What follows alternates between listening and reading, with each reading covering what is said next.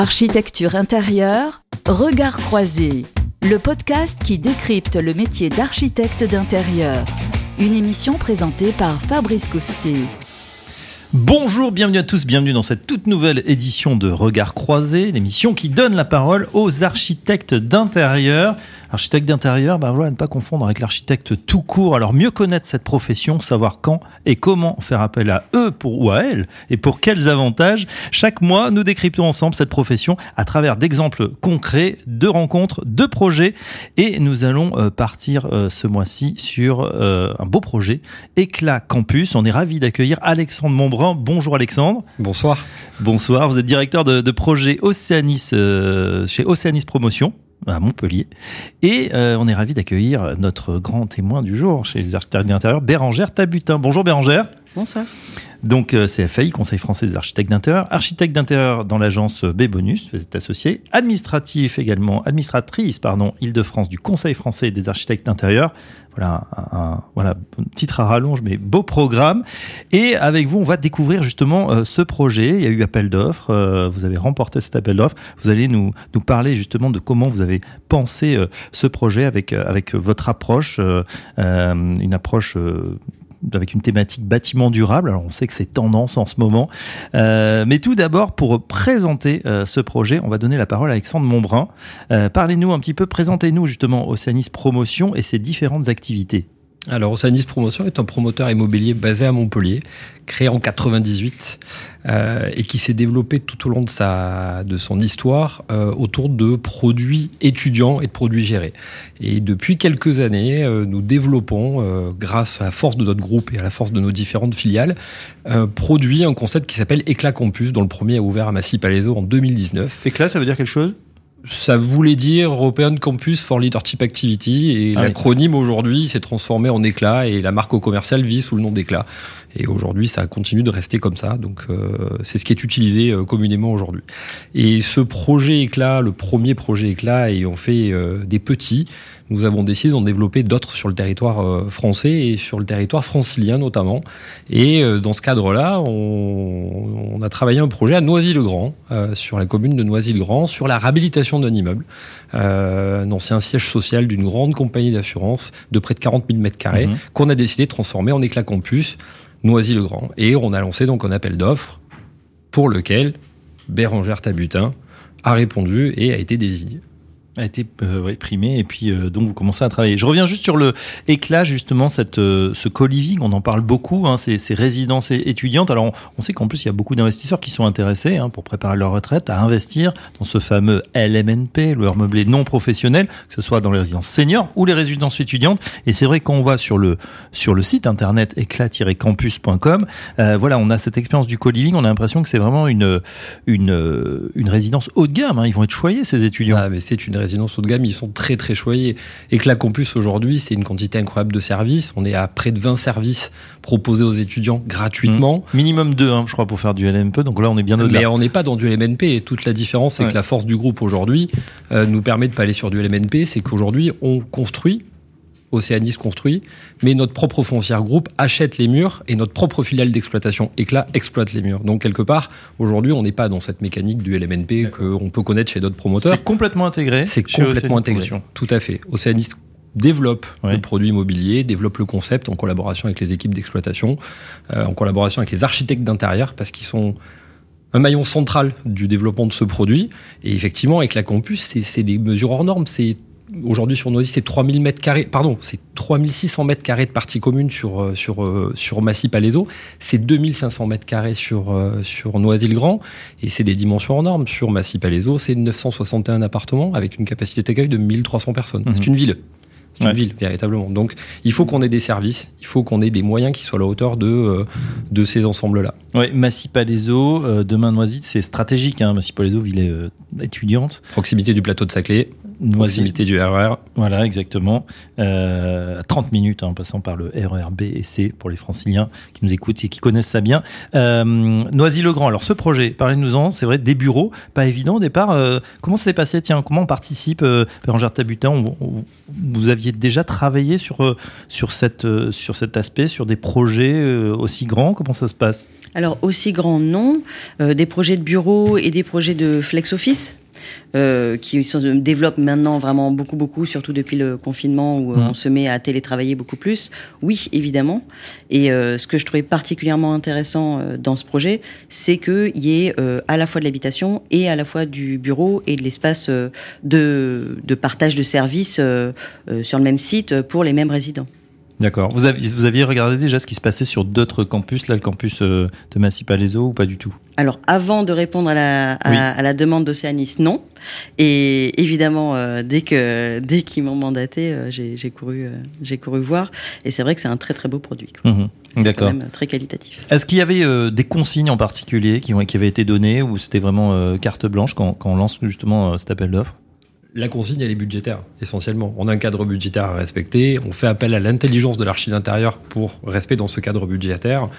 Et je pense que pour le coup, Bérangère a bien répondu à cette, euh, à cette euh, contrainte quelque part du budget, mais aussi cette contrainte de la thématique. Hmm. On avait décidé de mettre en place une thématique de développement durable euh, sur cette opération, et Bérangère l'a bien traduit, puisqu'elle l'a traduit sur du développement durable lié au réemploi. Et je pense que c'est une très belle façon d'amorcer effectivement le développement durable. Dans un immeuble de bureau sur lequel on parle aujourd'hui de réversibilité de, des immeubles de bureau vers du logement, on, mm. est sur du réemploi quelque part d'un habitat, enfin d'une construction pour l'amener vers une autre un autre type d'usage. Et je pense qu'on est bien dans la thématique et ça a été le critère pour nous, c'était cette thématique du développement durable au sens large. Et je pense qu'elle l'a très bien exploité, elle nous a amené vers des horizons qu'on n'aurait pas imaginés. Alors justement, lesquels, quels, ont été vos, vos partis pris, euh, si vous pouvez nous le décrire. Alors c'est pas évident, on n'a pas d'image en radio, mais euh, expliquez-nous qu'est-ce que justement qu'est-ce que vous avez mis en place, qu'est-ce qui vous a alors en fait, le développement durable, c'est pas. Euh, on, pense souvent à l'aspect écologique euh, ou à des matériaux biosourcés, mais c'est c'est pas c'est pas que ça. Le développement durable, c'est vraiment euh, une approche économique de, de la chose et qui, qui, touche aussi la partie humaine. Mm. Donc, ce qui était primordial pour nous, c'était de, de, mettre la notion de temps dans le projet et de pas livrer juste un projet fini et puis c'est tout, mais vraiment d'intégrer le processus de, du chantier lui-même dans, dans, le projet et la façon de faire le chantier. Mmh. Euh, et euh, là où, là où j'ai beaucoup de chance, c'est que euh, Océanis, euh, quand même particulièrement sensible à l'architecture, puisqu'il y a une équipe d'architectes d'intérieur au sein d'Océanis, qui est vraiment pas fréquent. il y a souvent des architectes, mais pas forcément des architectes d'intérieur.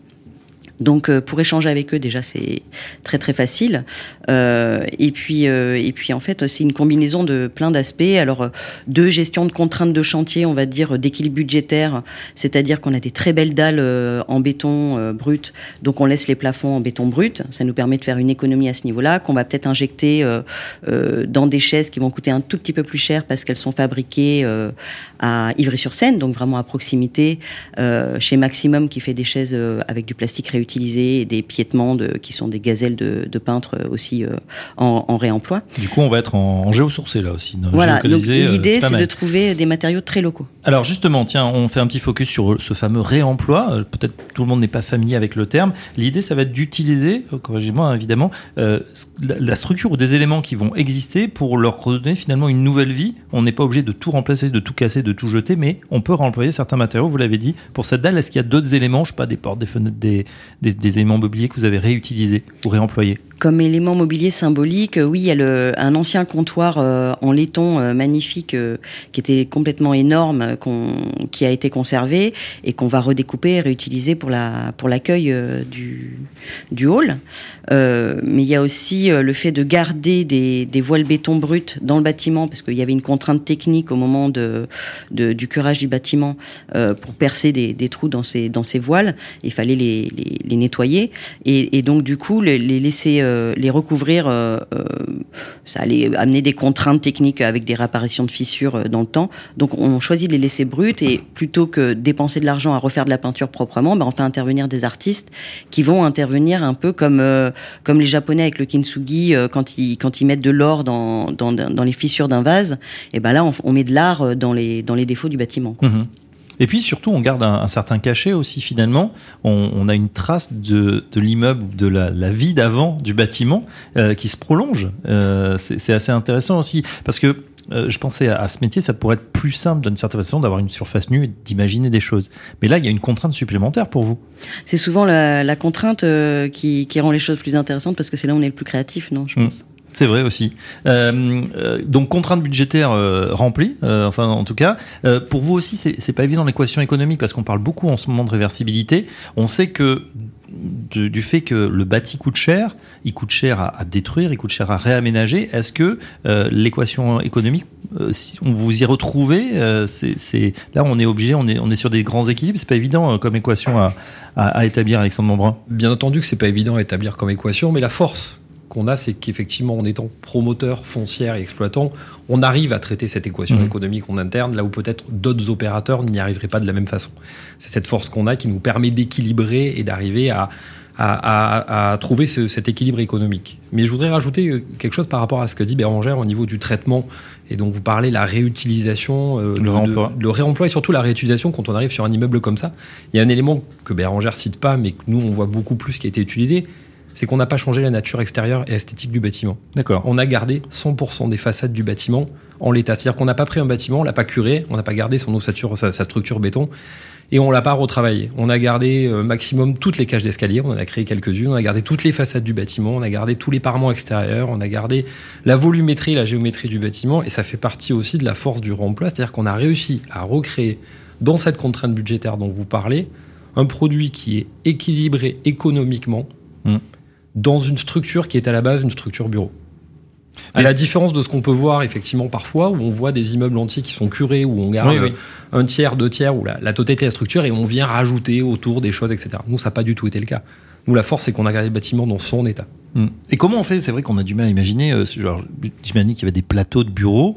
Euh, alors, il y, y a une logique où on se dit, bah tiens, il, va falloir faire des chambres pour les étudiants. Vous parliez de combien au final? Il y aura de 708. 700. Euh, après, il y a les parties communes, mais ça, on peut imaginer qu'il y a- s'il y avait un hall de bureau, on peut le conserver ou ça, ça peut se faire. Euh, toute la logique de flux aussi euh, pour, a- pour apporter euh, à chacun. J'imagine que pas des douches communes quand même. C'est Non, ces non. étudiants, hein, ils sont, c'est le grand luxe. Chacun a son petit appartement avec sa petite douche, à minima, bien sûr. Qu'est-ce qui était le plus contraignant, plus difficile pour vous? Alors, on a compris que vous aimiez la contrainte justement pour euh, qui déclenchait aussi plus de créativité. Qu'est-ce qui était le, le plus difficile? Euh, D'aider les gens à se repérer dans le bâtiment. Ouais. Ça, c'est une contrainte assez compliquée, mais on a un, un graphiste euh, qui, qui travaille euh, sur le projet aussi, qui est très très bon en typo, donc euh, ça, ça aide pas mal. Et qui a la double casquette d'ailleurs, puisqu'il est aussi serrurier. Et on va monter Ah bon un atelier sur le chantier, oui, avec, avec lui et puis d'autres serruriers et d'autres menuisiers. Et on va réutiliser des déchets de chantier pour les transformer en petit mobilier directement sur le chantier, quoi, qu'on va remettre dans les ERP. Donc, il y aura euh, directement euh, du remploi sur le chantier. euh, Exactement. Voilà, Euh, même pas du producteur au consommateur, on reste dans, dans les mêmes euh, locaux. Euh, du coup, c'est, c'est quelle est la durée du, du projet? Ça va durer combien de temps euh, avec son membre Eh bien, écoutez, c'est un projet qu'on a débuté euh, en curage. Nous étions à mi-2019 et les premiers, euh, les premières cloisons se sont élevées tout début euh, 2020. Euh, 21, pardon, excusez-moi, je vous dis, 21, mais si je me trompe Ok. d'année. De, Ouais. de- Non, mais cette non, année non, 2020, on a tendance à cette année l'oublier. je vous cache 2020, pas, effectivement, euh, cette année 2020, on a commencé effectivement, euh, on a commencé, pardon, je me reprends, je suis désolé, on a commencé au deuxième trimestre 2020. La- le- le- L'élévation des cloisons, Ouais. donc on était après le premier confinement, donc ça a été compliqué. On a fini le Covid pendant, euh, on a fini le, le, le curage pendant le, le- le premier confinement, enfin juste après, Euh, et on va livrer euh, pour cet été 2022 afin d'assurer la rentrée universitaire de 2022 euh, dès le mois de septembre, Mhm. puisqu'on livre pour l'été 2022. Et pour vous, Bérangère, est-ce que il- euh, donc le projet a été euh, rendu, euh, la copie a été rendue, acceptée, etc. Est-ce que vous continuez à travailler sur le projet ou, ou on passe à autre chose ou il faut garder un œil? Comment ça se passe dans le dans le déroulé? Ah non, j'y étais encore euh, aujourd'hui, donc. Ah oui. Oui, oui, oui. Jusqu'à la fini. fin, je pense que j'accrocherai les, les tableaux à la fin, je sais pas. Mais non, non, bien sûr, euh, on continue le projet jusqu'au bout et puis euh, et puis même on, on fait on fait mieux que ça puisqu'on a une photographe euh, Aurélie Seno qui vient sur le chantier régulièrement et qui prend des photos de l'avancée du chantier et aussi euh, des gens qui font le chantier, aussi bien les équipes de maîtrise d'œuvre que que les que les compagnons sur le chantier qui sont d'ailleurs ravis d'être mis en avant puisque d'habitude on les voit pas et, et on va essayer de, de, de créer un petit, un petit jeu de pistes, enfin, de les mettre un peu en avant après dans le projet final en montrant des photos de chantier avec des petits QR codes. On pourra cliquer dessus et puis, et puis avoir une photo de, je sais pas moi, un tel. Oui, mmh. et puis d'un ouvrier qui, qui, qui, était là sur le chantier. Bien sûr. voilà. Je pense que c'est une bonne façon de les mettre en avant. Quelques centaines de personnes qui doivent travailler sur le chantier. C'est ça, tout à fait, absolument, ouais. D'accord. Euh, alors justement, c'est intéressant, euh, Bérangère, vous disiez, euh, je serai là pour accrocher les tableaux à la fin, mais attention, on précise, on déconstruit les idées reçues dans ce podcast. Euh, l'idée, euh, l'idée force, c'est de pas confondre l'architecte d'intérieur. Justement, c'est pas celui qui fait la décoration, puisque vous l'avez dit, hein, s'il y a une vraie conception du bâtiment, c'est-à-dire que vous allez étudier la façon dont les gens vont vivre, ou vous l'imaginez pour pour plus tard. Hein, c'est bien ça. Oui, c'est pas. Alors la décoration, on va dire, ça peut être un aspect. Donc là, évidemment que ça va jusqu'à la décoration pour les pour les ERP, puisque euh, un espace de coworking, euh, il faut. Les ERP, acronyme attention, traduit. Espace recevant du public. Espace recevant du public. Établissement recevant Établissement, du public. Oui. Avec des euh, normes. Hein, voilà, c'est ça qui sont qui sont pas tout à fait les mêmes. Et et donc oui, là, ça va jusqu'à un restaurant, évidemment qu'on va on va essayer de créer une ambiance. Mais c'est c'est un aspect du projet. L'autre aspect, évidemment, il est de de, de créer du, lien justement entre, euh, entre les espaces des appartements, euh, toutes les petites salles qui vont être disséminées dans les différents espaces, comment elles vont être utilisées, par qui. Euh, voilà, c'est de penser les fonctions. Si on fait mmh. une salle de réunion, moi ce qui m'intéresse c'est de savoir euh, combien de personnes euh, va être dedans. Ça, c'est une bonne chose, mais qu'est-ce qu'ils vont y faire? Parce que c'est pas tout de se dire qu'on fait une salle de 10 personnes. Euh, c'est pas la même chose s'ils font une expo, du brainstorming, une émission de radio. voilà, c'est mm. pas du tout la même façon de s'approprier l'espace. D'accord, vous allez rester pour réaménager nos studios juste après l'émission. On vous garde. Alexandre Membrun, une question justement sur quand on monte ce genre de projet. alors, ça touche les étudiants, ça touche aussi à l'économie évidemment du, du, territoire, de la région ou de la ville, Noisy-le-Grand particulier. Est-ce que il y a comment on est reçu de la part des, pouvoirs publics, euh, la mairie, etc. On est très bien reçu. On est très bien reçu. On a des très bonnes collaborations avec les avec les mairies, avec les, acteurs locaux. Bah, tout simplement parce qu'on arrive et que on redynamise des quartiers, on sort des fois euh, d'une friche mmh. ou d'un immeuble qui n'a plus de vie ou qui est en fin de vie euh, et on retransforme, on redonne une nouvelle vie. On fait venir de la jeunesse.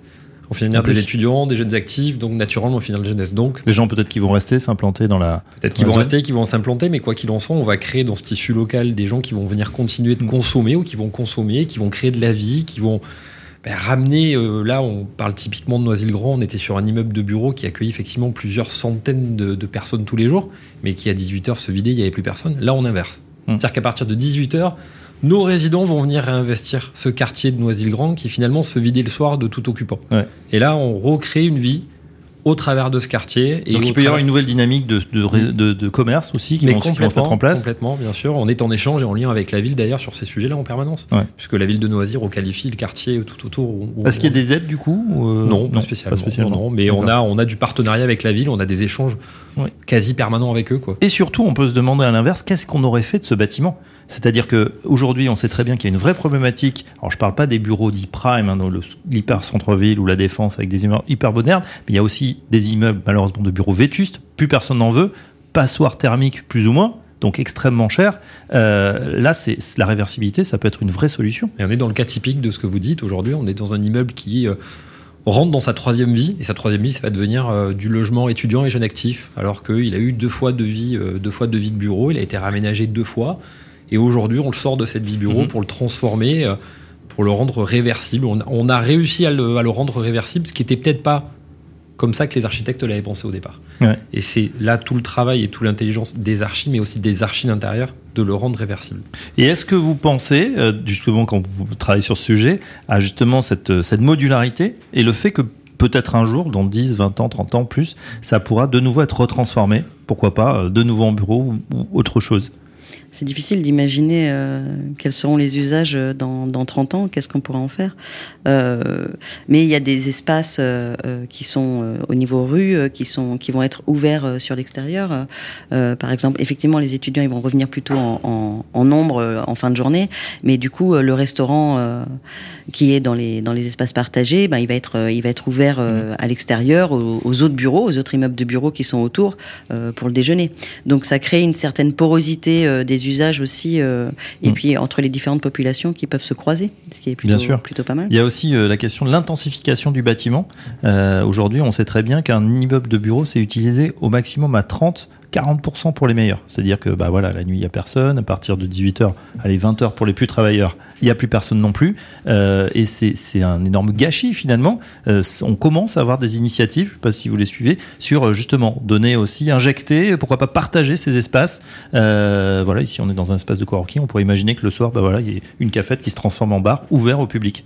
C'est des, sujets dont vous parlez au sein de- Promotion. Vous, étudiez, vous êtes au fait de ces, concepts, j'imagine. Euh, Pas typiquement sur ce que vous dites, mais on est toujours au fait de, de- des nouveaux concepts. On a toujours été euh, dans la recherche de nouveaux concepts et de nouveaux produits. Le développement d'un campus éclat, c'est typiquement du nouveau produit. Personne n'avait jamais fait ça sur le territoire français, difficilement sur le territoire européen. Donc on est typiquement dans la recherche des nouveaux concepts.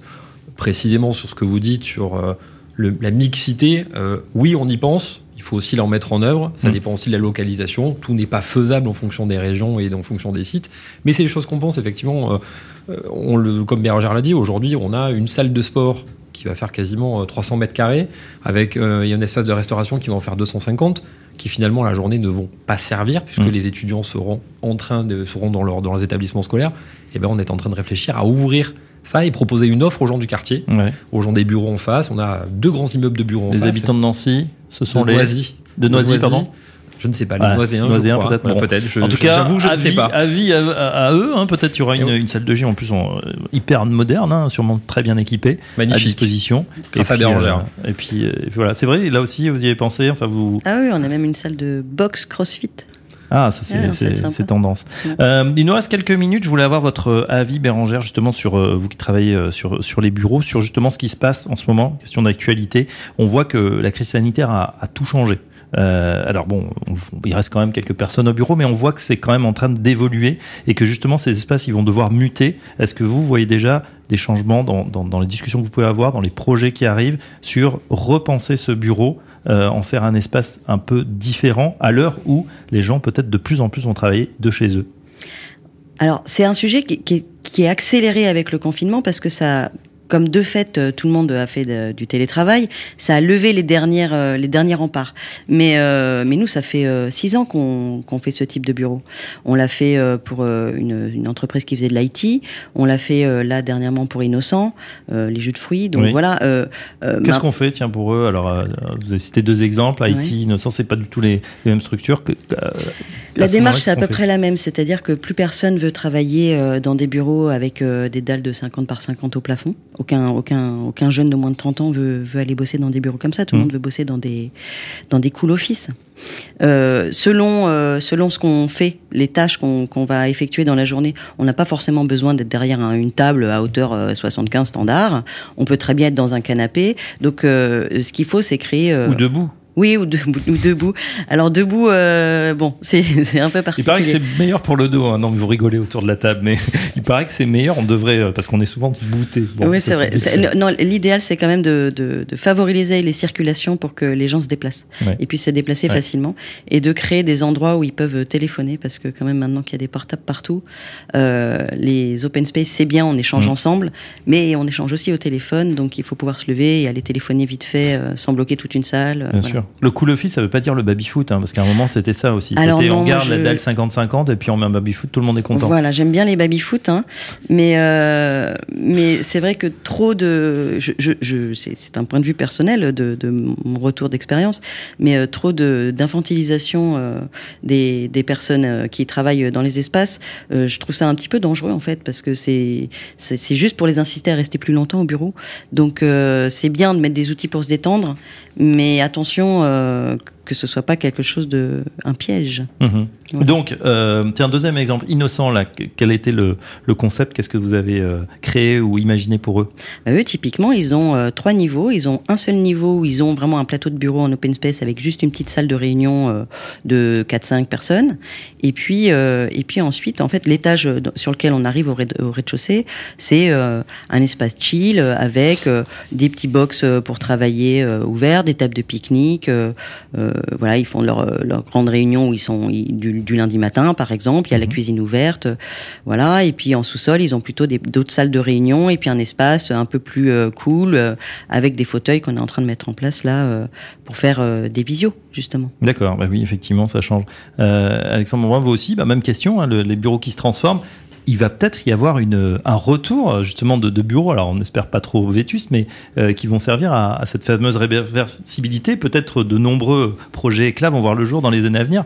On se le souhaite. Est-ce que vous, non, mais, bon, sans, sans, révéler le secret, on voit que les, deux projets marchent très très bien. Euh, et c'est en cours. Euh, le, bon, le, le, le, groupe est en train de se développer. Est-ce qu'il y a d'autres zones justement hors euh, Île-de-France Il y a déjà d'autres projets éclats qui sont en cours puisqu'on est en même temps en travaux sur une opération à Villejuif mm. pour Éclat Villejuif qui se livrera fin d'année 2022. Euh, et on travaille actuellement l'extension euh, qui vient de démarrer euh, il y a 15 jours, hein, c'est tout frais, l'extension du site de Massy Palaiso qui va encore s'étendre de 650 logements avec encore 1000 m2 de parties communes déjà annexées au quasi premier 4000 m2. Mmh. et on travaille autour de l'île de France, plusieurs sites aujourd'hui qui sont plus ou moins signés, plus ou moins au stade de développement entre, allez, euh, sur Paris, il y en a trois ou quatre, et sur certaines grandes métropoles d'Île-de-France aussi, il y en a deux, trois encore qui tournent entre le sud-est, le sud-ouest, le nord de la France euh, et la frontière euh, franco-suisse. Mhm. Voilà. Bon, on, rappelle à nos auditeurs qui prennent le podcast en route, hein, rien à voir avec la tour éclat hein, de, Jean Nouvel, c'est les éclats campus, voilà, avec énormément de, services à disposition des des étudiants du monde entier d'ailleurs, hein, plus de 89 nationalités. Ça, sur, sur Massy Palaiso, c'est 89 nationalités. On est monté jusqu'à 89 nationalités. Très bien, c'est une belle diversité. Euh, Bérangère, les prochains projets là, les, prochains pour 2022, vous planchez sur quoi? Alors, on a compris hein, sur Éclat qui n'est pas fini. Il y a d'autres choses en, ce moment. Euh, vous vous postulez à d'autres appels d'offres. Euh, alors, je postule rarement à des appels d'offres. Ah, J'ai de la chance. Si on peut postuler, mais, on vous euh, appelle. Le téléphone sonne. Je, continue de travailler sur des, des, projets de, de, bureau, euh, justement, euh, quand il y a une réflexion comme ça sur les nouveaux usages. Et puis, et puis des, des, appartements particuliers, parce que je trouve que ça permet de garder cette approche empathique mhm. sur les projets, qui est, qui est nécessaire, je trouve. Et puis, c'est toujours sympa, les particuliers. Et puis, et puis du, du resto, enfin, toujours un peu le, bah, c'est pas pareil, bah, particulier professionnel quand même, euh, il y a des enjeux très différents, c'est unique. Et non, c'est pas pareil. Mais euh, quand on vend un concept euh, pour du professionnel, par exemple un restaurant, c'est un concept qu'on développe ça nécessite moins euh, de se mettre à la place de, du client, du maître d'ouvrage. Mhm. Et, euh, et, moi, j'aime bien ça, en fait, euh, plusieurs vies en une, le travail du, un peu du comédien, où on doit se mettre à la place de l'usager. Donc, donc, de continuer de faire du particulier, ça me permet de, de continuer de faire ça. D'accord. Bon, on rappelle le, le nom de, de, votre agence, B-Bonus. .fr hein, pour, euh, pour en savoir plus. Euh, Bérangère Tabutin, n'hésitez pas donc euh, à la contacter. En tout cas, merci d'avoir participé à ce podcast. Merci. Euh, Maxandre Montbrun, merci également de nous avoir présenté ce projet. Euh, merci à vous. impressionnant. directeur de projet donc chez Océanis Promotion.